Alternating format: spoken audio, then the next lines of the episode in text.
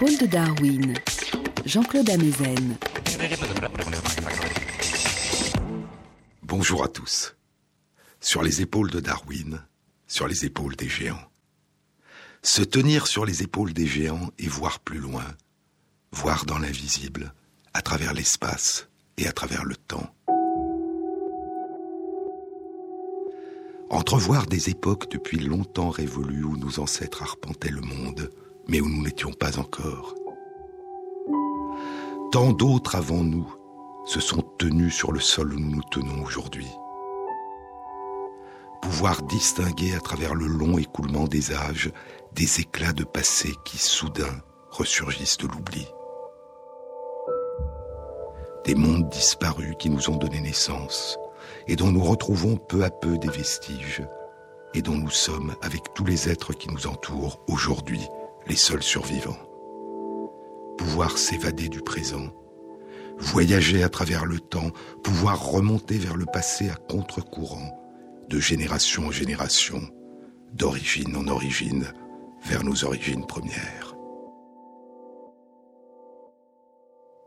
Il y a 5 à 7 millions d'années, en Afrique, la généalogie de nos ancêtres qui donnera naissance à l'humanité, à différentes formes d'humanité, se sépare de la généalogie des ancêtres de nos plus proches cousins primates non humains, les chimpanzés et les bonobos. Et depuis 5 à 7 millions d'années, notre généalogie s'est arborisée en diverses branches dominines, puis en diverses branches d'humains, dont toutes aujourd'hui ont disparu, sauf celles des hommes et des femmes modernes, apparues il y a environ 200 000 ans en Afrique, et qui nous a donné naissance. Des femmes et des hommes modernes ont quitté l'Afrique il y a environ 100 000 ans, mais des hominines, dont Homo erectus, s'étaient déjà très longtemps avant aventurés hors d'Afrique et avaient gagné l'Europe et l'Asie jusqu'en Chine. Les plus anciens vestiges d'hominines découverts à ce jour en Europe sont ceux du site de Dmanisi, en Géorgie. Les crânes de cinq hominines et leurs outils de pierre en basalte, des couperets, des petites haches, des grattoirs, des éclats coupants. Ils datent d'il y a 1 800 000 ans. Plus près de nous, les vestiges d'hominines de Cima del Elefante, la grotte de l'éléphant à Atapuerco en Espagne, qui date d'il y a 1 200 000 ans. Et plus récentes encore, des empreintes de pas de cinq hominines qui apparaissent un jour soudain durant le mois de mai 2013 sous une pluie battante sur une plage au bord de la mer, au pied d'une falaise.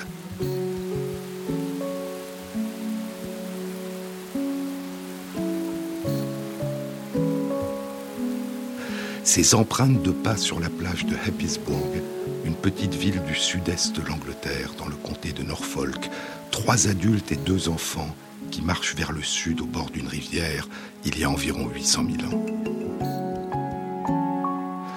Différentes lignées dominines, autres que celles qui donnera naissance aux hommes et aux femmes modernes, ont probablement commencé à évoluer depuis plus d'un million huit cent mille ans en Europe et en Asie.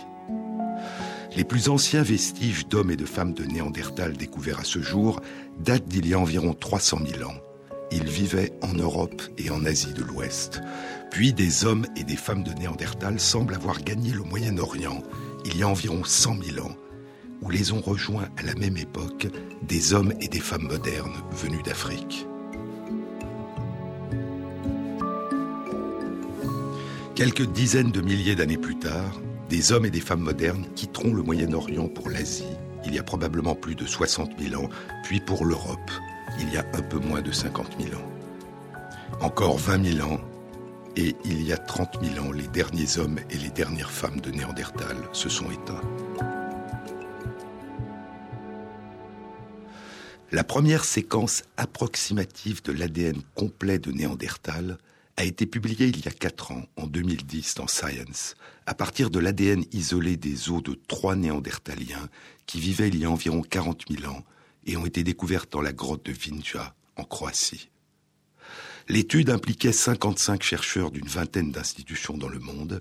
Elle était animée par David Reich du département de génétique de l'université Harvard et par Svante Pebo de l'Institut Max Planck d'anthropologie évolutionniste à Leipzig, en Allemagne, Svante Pebo, dont je vous ai déjà parlé.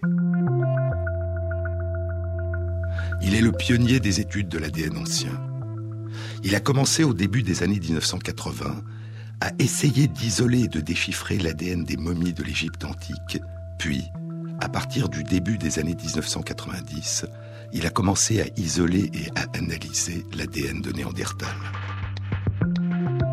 Encore quatre ans et il y a trois mois, en janvier 2014, la première séquence complète de l'ADN entier d'une femme de Néandertal est publiée dans Nature.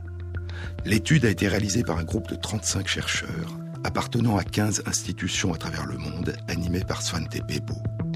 La précision de l'analyse de la séquence qui a été obtenue pour cet ADN est comparable à la précision que l'on obtient pour l'analyse de la séquence de l'ADN d'une personne vivant aujourd'hui. L'ADN de cette femme de Néandertal a été isolé à partir d'une phalange d'un orteil découverte en 2010 dans la grotte de Denisova dans les monts Altaï, dans l'ouest de la Sibérie. Cette femme de Néandertal vivait il y a un peu plus de 50 000 ans. C'était la première fois qu'était révélée la séquence complète d'un ADN humain autre que celui d'un homme ou d'une femme moderne. L'ADN contenu dans le noyau de nos cellules est composé d'une moitié transmise au hasard à l'enfant par l'ovule de la mère et d'une moitié transmise à l'enfant au hasard par le spermatozoïde du père.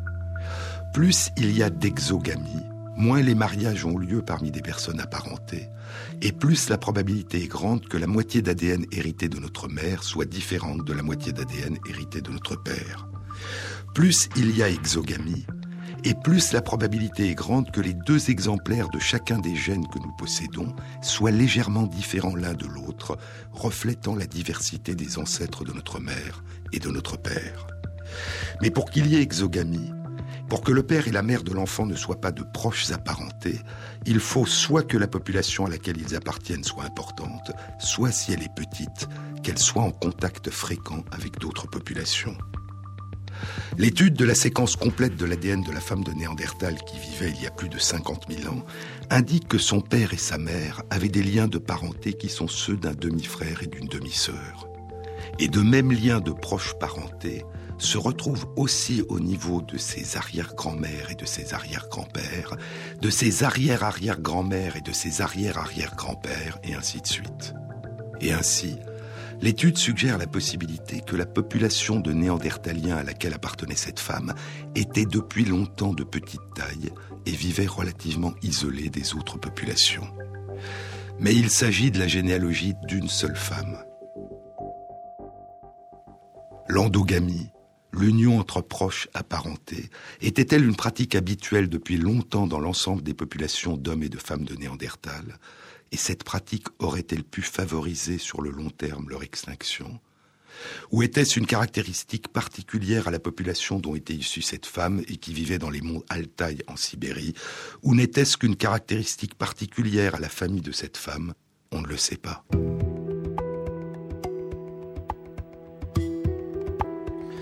Les chercheurs ont comparé l'ADN complet de cette femme de Néandertal de la grotte de Denisova d'une part aux séquences incomplètes d'ADN isolées à partir des vestiges des trois néandertaliens découverts dans la grotte de Vinja en Croatie, qui vivaient à une période un peu plus récente, il y a environ 40 000 ans.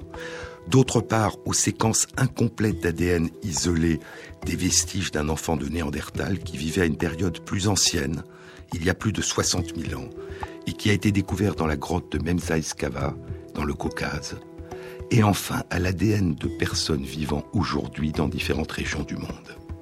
Et l'étude a confirmé ce qu'avait déjà indiqué la séquence d'ADN approximative publiée en 2010. De 1 à 3% de l'ADN de Néandertal est présent dans l'ADN d'une grande partie de l'humanité d'aujourd'hui. Cela contredisait ce que moi-même j'avais cru être vrai, écrira Bebo les hommes et les femmes de Néandertal ne s'étaient pas totalement éteints. Leur ADN persistait aujourd'hui dans l'humanité. Il y a en nous une petite part de Néandertal. Quelques traces qui ne persistent que sous la forme de séquences de leur ADN dans notre ADN. Une présence de l'absence une persistance aussi étrange, écrit il y a trois mois dans Nature Henry G., l'un des éditeurs de la revue, une persistance aussi étrange que le sourire du chat de Cheshire. le chat qui s'efface lentement devant Alice au pays des merveilles, en commençant par la queue, puis qui disparaît. Alors que son sourire demeure quelques instants flottant seul, sans chat, dans les airs. Comme un lointain sourire, les séquences d'ADN de Néandertal persistent en nous longtemps après la disparition de celles et de ceux qui nous les ont léguées, des traces d'anciennes unions que seule la paléogénomique moderne permet de découvrir.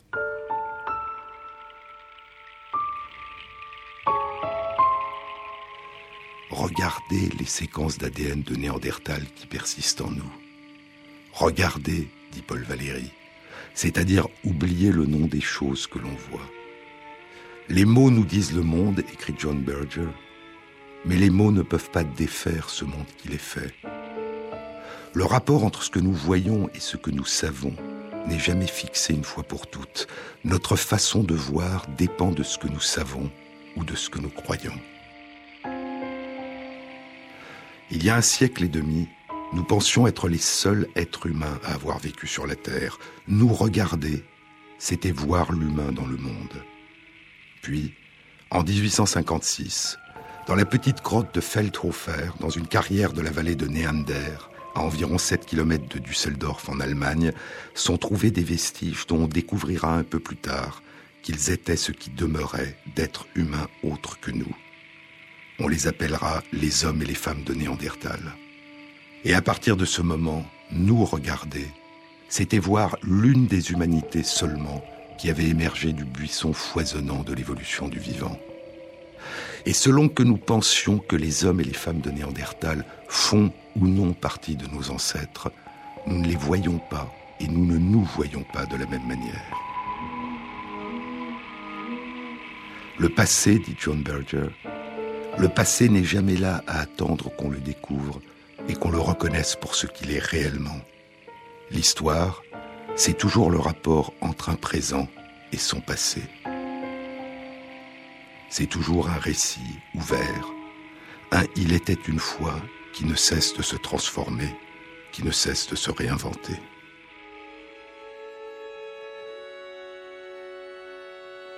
Sur les épaules de Darwin, sur France Inter.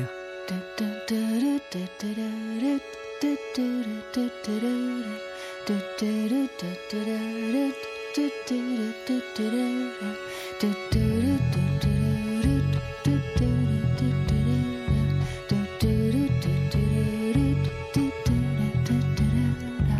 am sitting in the morning, the diner on the corner coffee and he fills it only halfway. And before I even argue, he is looking out the window at somebody coming in.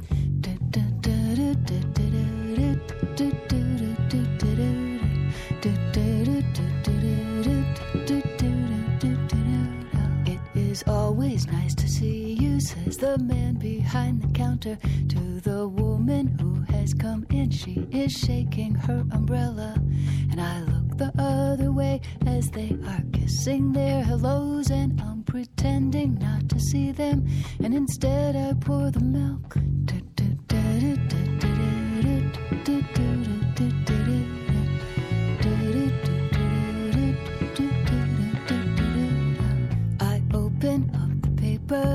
There's a story of an actor who had died while he was drinking. It was no one I had heard of. And I'm turning to the horoscope and looking for the funnies when I'm feeling someone watching me. And so I raise my head.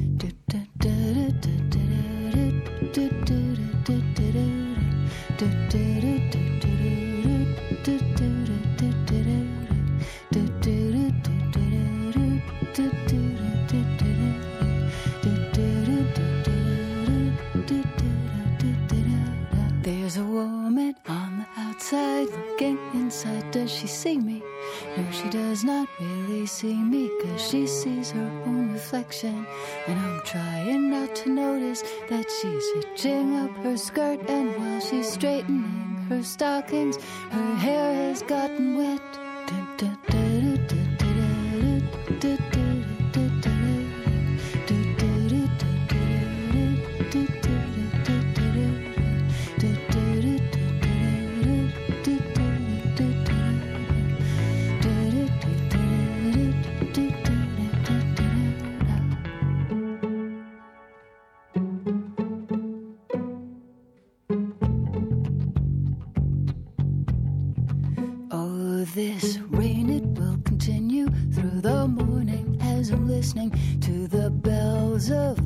decir.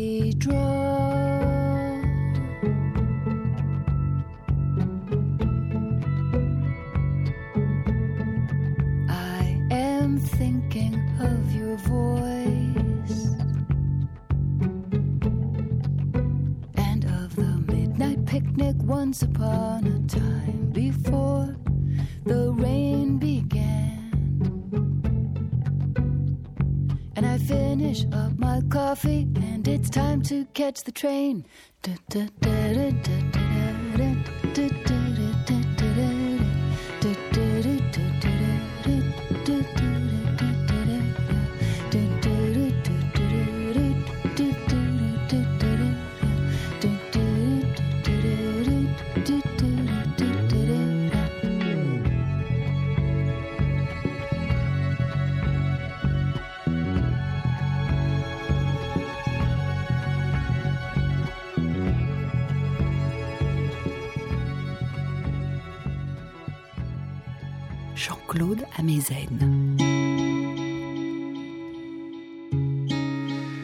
Les enfants nés des unions entre des hommes et des femmes de Néandertal et des hommes et des femmes modernes avaient hérité pour une moitié de l'ADN de leur père et pour une moitié de l'ADN de leur mère. Ces enfants avaient donc un ADN provenant pour 50% de chacun de ces deux groupes. Mais ces enfants ont dû être peu nombreux, écrit Svante Pebo dans une synthèse publiée dans Cell il y a un mois, à la fin mars 2014.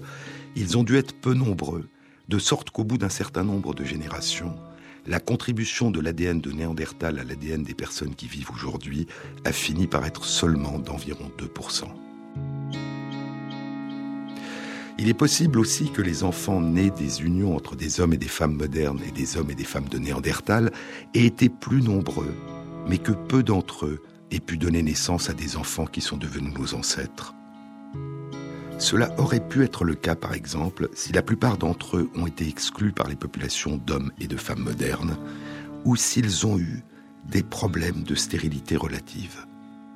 Et deux études publiées il y a trois mois, à la fin janvier 2014, l'une dans Science, l'autre dans Nature, suggèrent par des arguments indirects qu'il est en effet possible que les enfants nés d'union entre des hommes et des femmes de Néandertal et des hommes et des femmes modernes aient eu eux-mêmes des problèmes de stérilité relative et donc des difficultés à avoir des enfants lors de leurs unions avec des hommes ou des femmes modernes.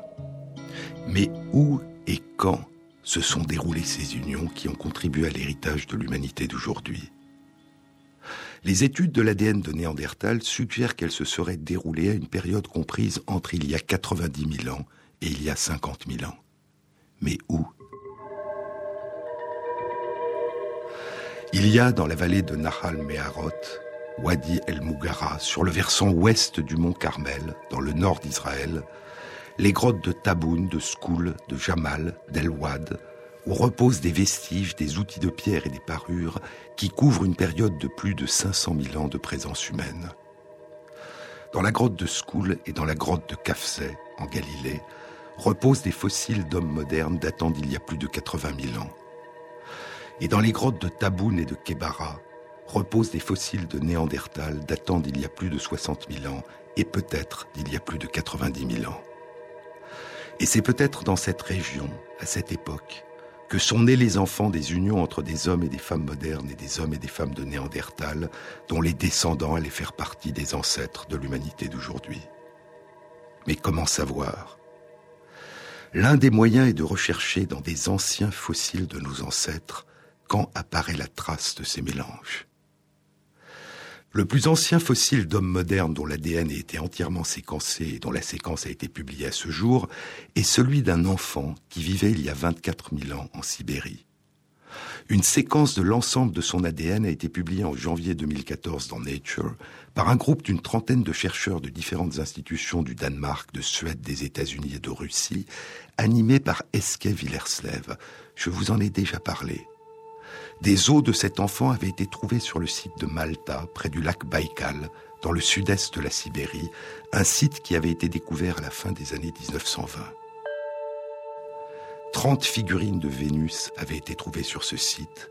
La tombe de l'enfant contenait des outils de silex, des pendentifs, un collier et de l'ocre.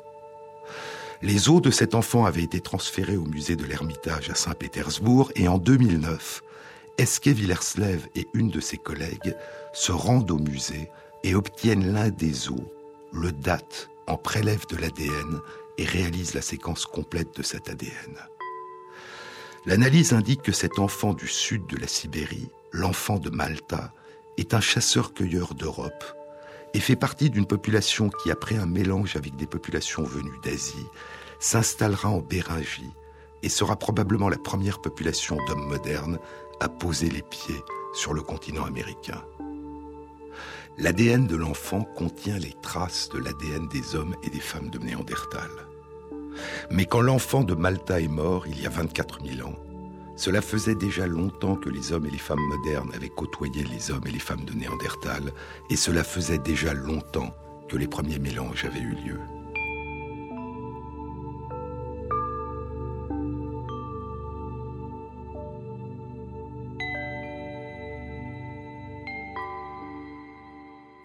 Au nord-ouest de la Sibérie, loin du lac Baïkal et du site de Malta, il y a six ans, en 2008, un graveur d'ivoire parti à la recherche d'antiques défenses de mammouths sur les bancs de la rivière Irtish découvre des ossements fossiles près du village d'Oust-Ishim. Il les montre à des experts qui reconnaissent parmi ces ossements un fémur humain, puis date son ancienneté. Il date d'il y a 45 000 ans.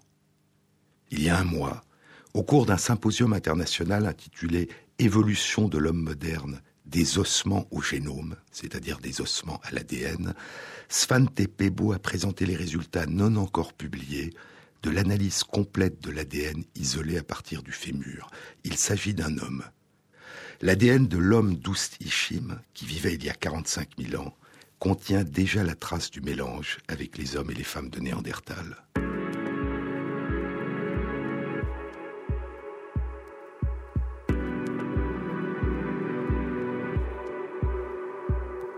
La comparaison entre l'ADN de l'homme d'Oust Ishim, l'ADN des hommes et des femmes d'aujourd'hui et l'ADN d'hommes et de femmes de Néandertal suggère que l'homme d'Oust Ishim est un descendant relativement proche des premières unions entre les hommes et femmes modernes et les hommes et femmes de Néandertal dont la trace s'est propagée dans l'humanité.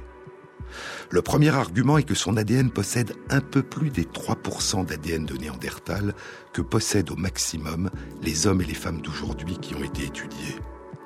Le second argument est que chacun des morceaux d'ADN de Néandertal qui sont insérés dans son ADN sont plus longs que ceux qui sont insérés dans l'ADN des hommes et des femmes d'aujourd'hui. À chaque génération, avant qu'une moitié au hasard de l'ADN du père soit répartie dans chacun de ses spermatozoïdes, et avant qu'une moitié au hasard de l'ADN de la mère soit répartie dans chacun de ses ovules, se produit ce qu'on appelle un phénomène de recombinaison la moitié d'ADN se recombine, se mélange avec l'autre moitié qui n'est pas encore répartie dans le spermatozoïde ou dans l'ovule. L'ADN contenu dans un spermatozoïde ou un ovule n'est donc pas simplement une moitié prise au hasard de l'ADN du père ou de la mère. C'est une moitié, mais différente de ce qu'était chacune des moitiés au départ, parce qu'elles se sont en partie recombinées, elles ont échangé de petits morceaux d'ADN entre elles. C'est une mosaïque. Et ce phénomène ajoute un degré de variation supplémentaire dans la diversification de l'ADN qu'introduit la sexualité. L'ADN d'un enfant n'est pas simplement le mélange d'une moitié prise au hasard de l'ADN de son père et d'une moitié prise au hasard de l'ADN de sa mère. L'ADN d'un enfant est le mélange de deux moitiés qui ne préexistaient pas en tant que telles chez aucun de ses parents. Et ce phénomène de recombinaison, de mosaïque, a pour conséquence que tout segment d'ADN nouveau aura tendance de génération en génération à être découpé en morceaux de plus en plus petits.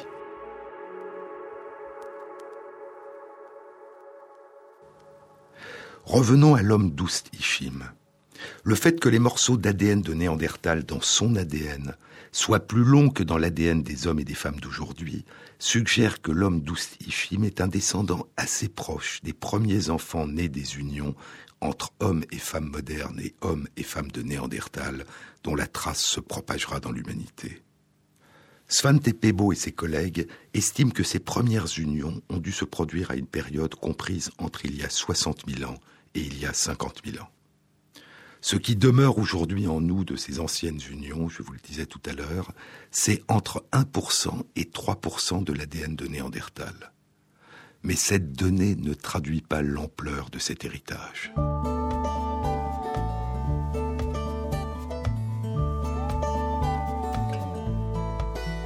Quand tu auras franchi le seuil de la porte, quand tu auras enfin fait ce grand pas, quelques frusques, quelques fripes pour qu'on sorte, que tu sortes de cet impasse-là. Tu n'as pas la tête d'un soldat, ni le corps non plus, aucune trace ni cicatrice. Tu n'as pas l'allure d'un baba, tu n'es pas si cool même si tu prônes l'armistice. Tout abandonner n'est pas du tout facile, même si d'autres s'y sont frottés avant toi. Être fou allié peut-être même habile pour saisir ce que ta liberté t'octroie. Tu n'as pas la tête d'un soldat, ni le corps non plus, aucune trace ni cicatrice. Tu n'as pas l'allure d'un baba, tu n'es pas si cool, même si tu prônes l'armistice.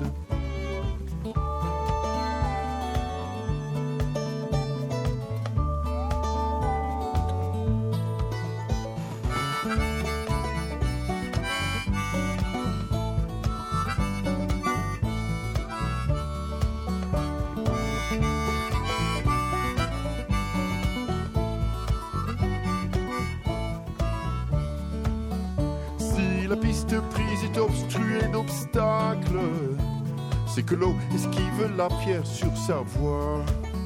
Si tu vois la voix de la voix de l'oracle, c'est qu'aucun des doux devin ne devinera que tu n'as pas la tête d'un soldat, ni le corps non plus, aucune trace ni cicatrice. Tu n'as pas l'allure d'un baba, tu n'es pas si cool, même si tu prônes l'armistice.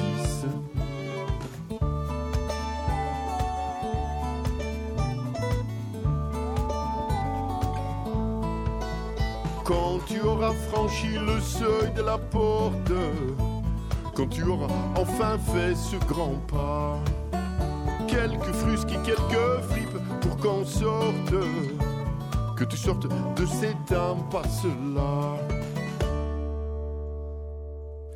À la fin janvier 2014, deux études étaient publiées. L'une dans Nature était animée par David Reich et l'autre dans Science était animé par Joshua Hackey du département des sciences du génome de l'Université de Washington à Seattle. La question qu'avaient posée les deux groupes de chercheurs était la suivante. Ces 1 à 3% d'ADN de Néandertal présents dans l'ADN de l'humanité d'aujourd'hui proviennent-ils chez différentes personnes de la même portion d'ADN de Néandertal ou différentes personnes ont-elles hérité d'une différente portion de l'ADN de Néandertal? Les deux études indiquent que chez différentes personnes, ces 1 à 3% proviennent de différentes parties de l'ADN des hommes et des femmes de Néandertal. Si nous cessons de nous focaliser sur chaque personne de manière individuelle et que nous considérons la population humaine actuelle dans son ensemble, la question devient quelle est la part de l'ensemble de l'ADN des hommes et des femmes de Néandertal qui persiste aujourd'hui dans la population humaine dans son ensemble? Et la réponse est au moins 20% dans l'une de ces études et au moins 40% dans l'autre. L'étude publiée dans Nature était intitulée Le paysage génomique des ancêtres néandertaliens dans les êtres humains d'aujourd'hui et l'étude publiée dans Science avait pour titre Une résurrection de lignées de Néandertal survivant dans les génomes des hommes modernes. Autrement dit, si l'on met bout à bout ces 1 à 3% d'ADN de Néandertal que différentes personnes portent en elles, l'ensemble de ces fragments permet de reconstituer 20% à 40% de l'ADN de Néandertal. Aucun de nous n'en porte plus qu'un tout petit fragment, plus d'une toute petite empreinte, mais ces fragments, ces empreintes sont différentes. Notre singularité, ce qui nous distingue les uns des autres, c'est aussi en partie la petite portion d'ADN de Néandertal dont nous avons hérité. Et collectivement, dans la population humaine dans son ensemble, sous une forme mosaïque distribuée, fragmentée, c'est entre un cinquième et près de la moitié de l'ADN de nos cousins et ancêtres disparus qui survit et continue à se propager aujourd'hui. L'ADN de la femme de Néandertal qui vivait il y a plus de 50 000 ans a été isolé à partir d'une phalange d'un orteil découvert dans la grotte de Denisova. Je vous ai déjà parlé de la grotte de Denisova. Souvenez-vous.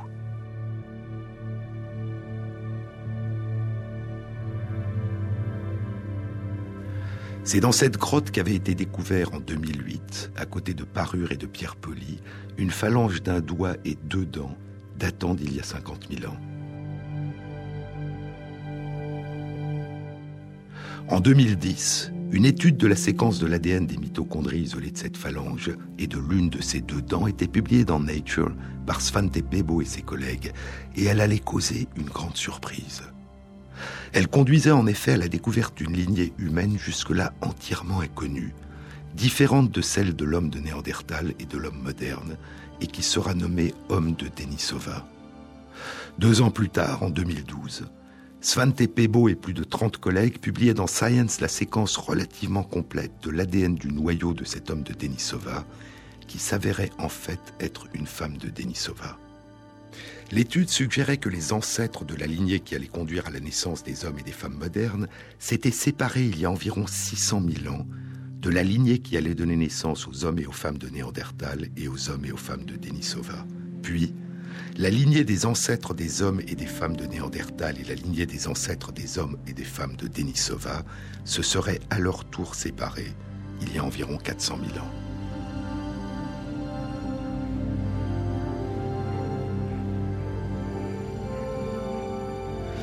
La phalange de l'orteil de la femme de Néandertal a été découverte dans une couche plus profonde de la grotte que la phalange du doigt et les deux dents de la femme de Denisova, et elle est donc probablement plus ancienne.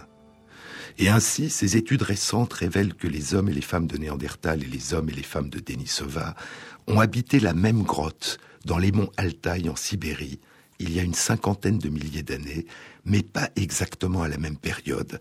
Quelques milliers d'années semblent séparer l'occupation de la grotte par les hommes et les femmes de Denisova et par les hommes et les femmes de Néandertal. C'est à partir de l'ADN isolé d'une phalange d'un doigt que le fantôme inconnu de la lignée à laquelle appartenait la femme de Denisova est soudain apparu à nos yeux. En d'autres termes, depuis quatre ans, c'est l'étude de l'ADN qui nous révèle une partie des rameaux de la généalogie de l'humanité et non plus simplement l'étude des ossements. C'est l'étude de l'ADN qui nous permet de découvrir la trace de l'existence ancienne de ceux dont nous n'imaginions même pas l'existence.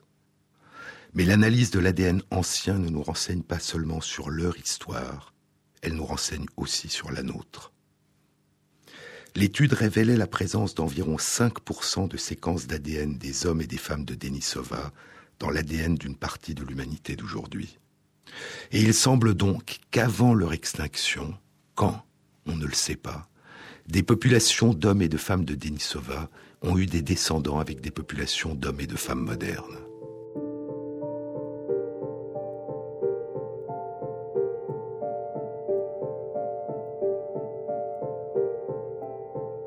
Les traces, par définition, ne sont jamais visibles en tant que traces, dit Pascal Quignard. Le visible ne suffit pas pour comprendre ce qui est vu. Le visible ne s'interprète qu'en référence à l'invisible. L'univers visible, dit Camille Flammarion, l'univers visible n'est que l'apparence passagère d'un état de l'univers invisible.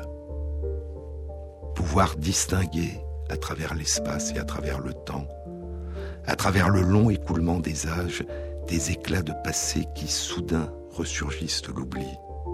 Et à partir de ces éclats, tenter de faire revivre, d'imaginer, de ressentir l'étrange splendeur de ces mondes qui n'ont cessé de se transformer, de se métamorphoser, de se réinventer sous des formes toujours nouvelles. ces lointains éclats de monde depuis longtemps disparus, que la recherche soudain fait surgir de l'oubli. Il n'y a pas de passé qui ressurgisse, dit Quignard.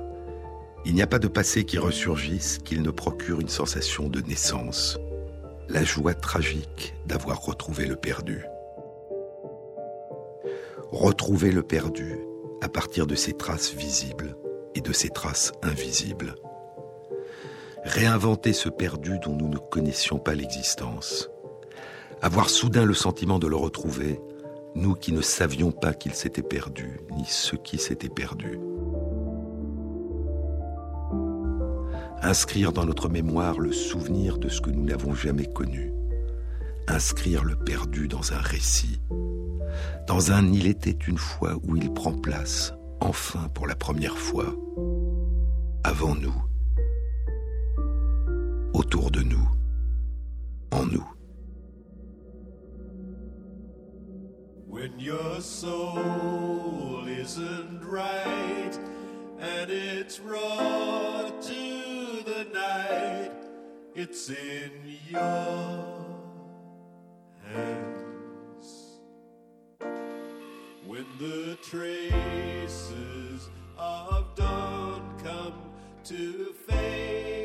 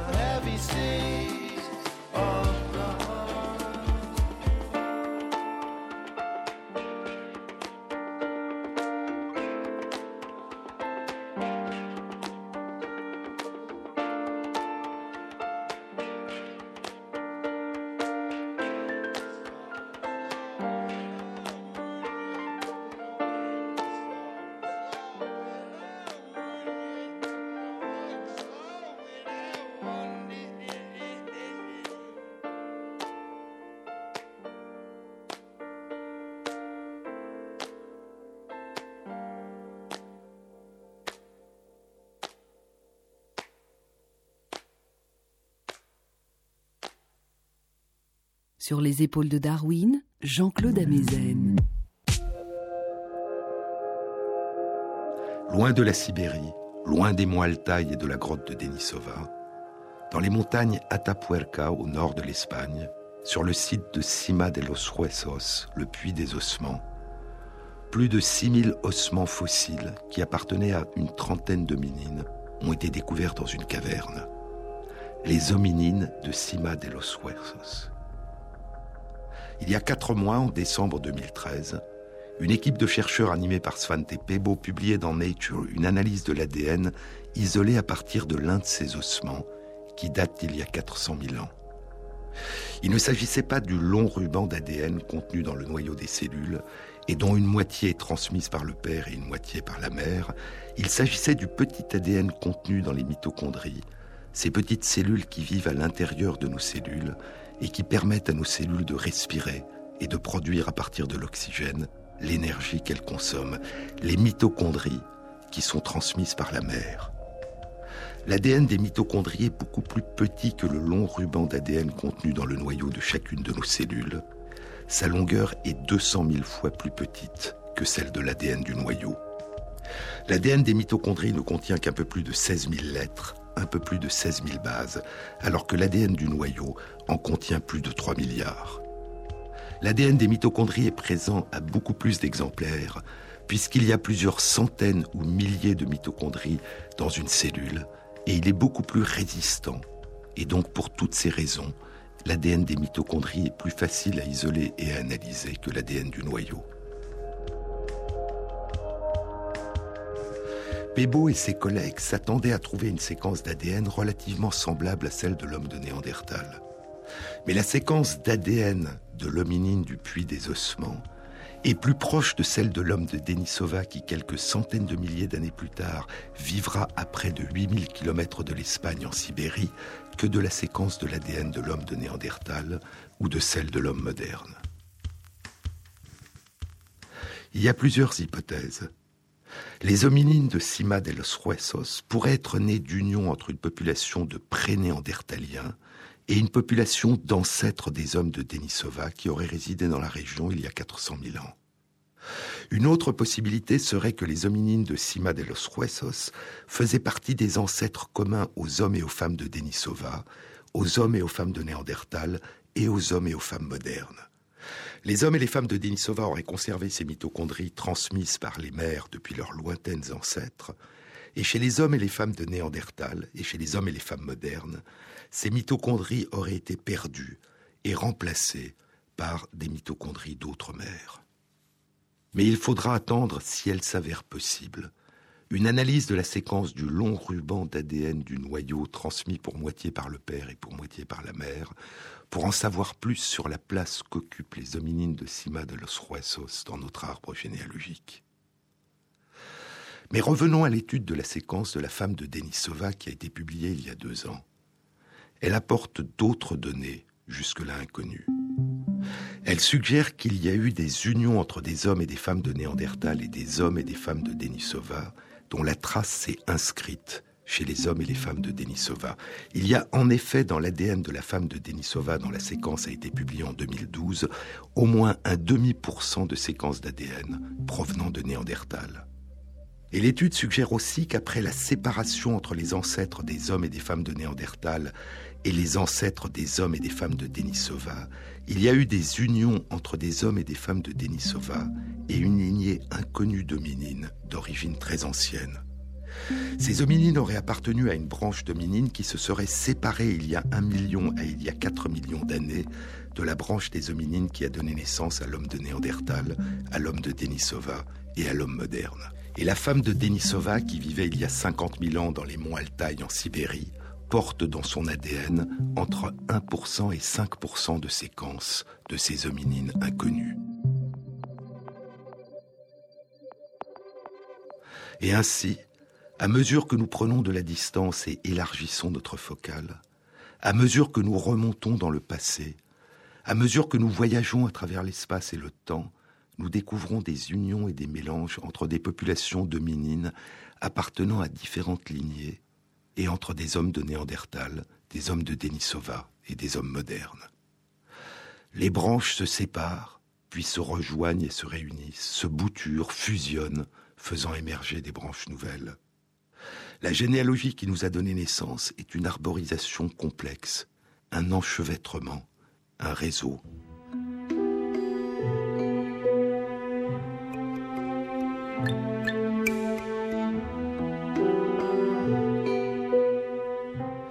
Dans son premier carnet secret, le carnet B, qu'il intitule Zoonomia, les lois de la vie, et qu'il débute à l'âge de 28 ans à son retour de son long voyage autour du monde, Darwin dessine sous les mots je pense le dessin d'un arbre avec des branches, l'arbre de vie. Il ne s'agit pas d'un arbre végétal terrestre, mais plutôt, écrit Darwin, d'une autre forme d'arbre plus complexe, animal et marin, dont il a étudié et décrit la structure au cours de son voyage. L'arbre de vie devrait peut-être être nommé le corail de vie, écrit-il, parce que la base des branches est morte, parce que les espèces vivantes ont émergé à partir d'espèces aujourd'hui disparues. Mais il y a une autre caractéristique du corail qui n'avait pas attiré l'attention de Darwin. C'est le dessin de ces branches qui, contrairement aux branches des arbres, ne font pas que s'éloigner, mais se rejoignent aussi et fusionnent avant de donner naissance à des branches nouvelles. Et la généalogie de nos ancêtres humains dessine la forme d'un corail.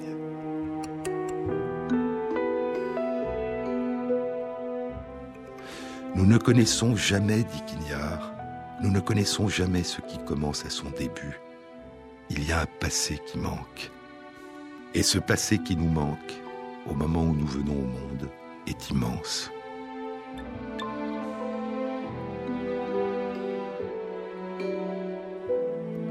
Tu voudrais savoir qui tu es, dit Paul Auster dans Winter Journal, chronique d'hiver.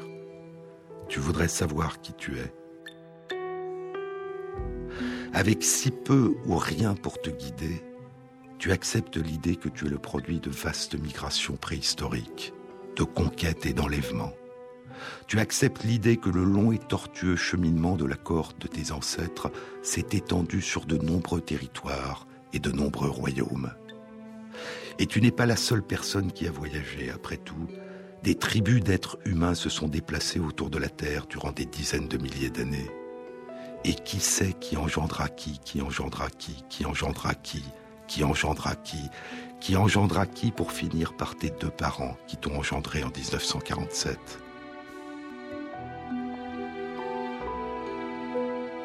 Parce que tu ne sais pas d'où tu viens, tu as décidé il y a longtemps de supposer que tu es un mélange de toutes les populations de l'hémisphère Est, pour partie africain, pour partie arabe, pour partie chinois, pour partie indien, pour partie caucasien, un melting pot de nombreuses civilisations en guerre dans un seul corps. Avant que d'être quoi que ce soit d'autre, il s'agit d'une position morale. Une façon d'éliminer la question de la race qui est à ton avis une question idiote, une fausse question, qui ne peut qu'apporter du déshonneur à la personne qui la pose. Et pour cette raison, puisque qui tu es est un mystère, et que tu n'as aucun espoir que ce mystère soit jamais résolu, afin de pouvoir être toi-même le plus pleinement et le plus librement possible, tu as consciemment décidé d'être chacun à la fois, d'englober chacun en toi.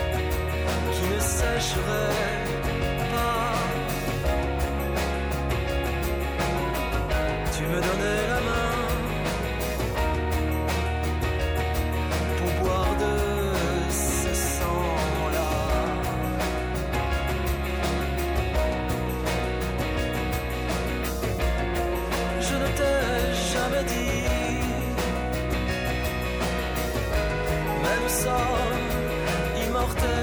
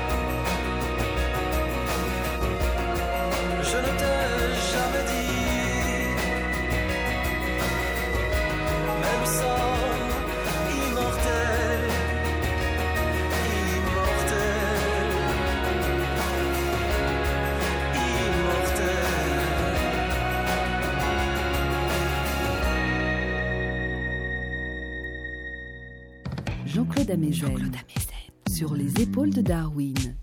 La prochaine rencontre transdisciplinaire du Centre d'études du vivant dans la série Les battements du temps aura lieu mardi 29 avril de 19h à 21h à l'Amphi Buffon, Université Paris Diderot. Elle s'intitule Temps de l'errance, le handicap invisible au désert des villes avec Joseph Chauvanec, auteur de Je suis à l'Est et de Éloge du voyage à l'usage des autistes et de ceux qui ne le sont pas assez. Vous trouverez tous les renseignements concernant cette rencontre sur la page de l'émission sur le site franceinter.fr.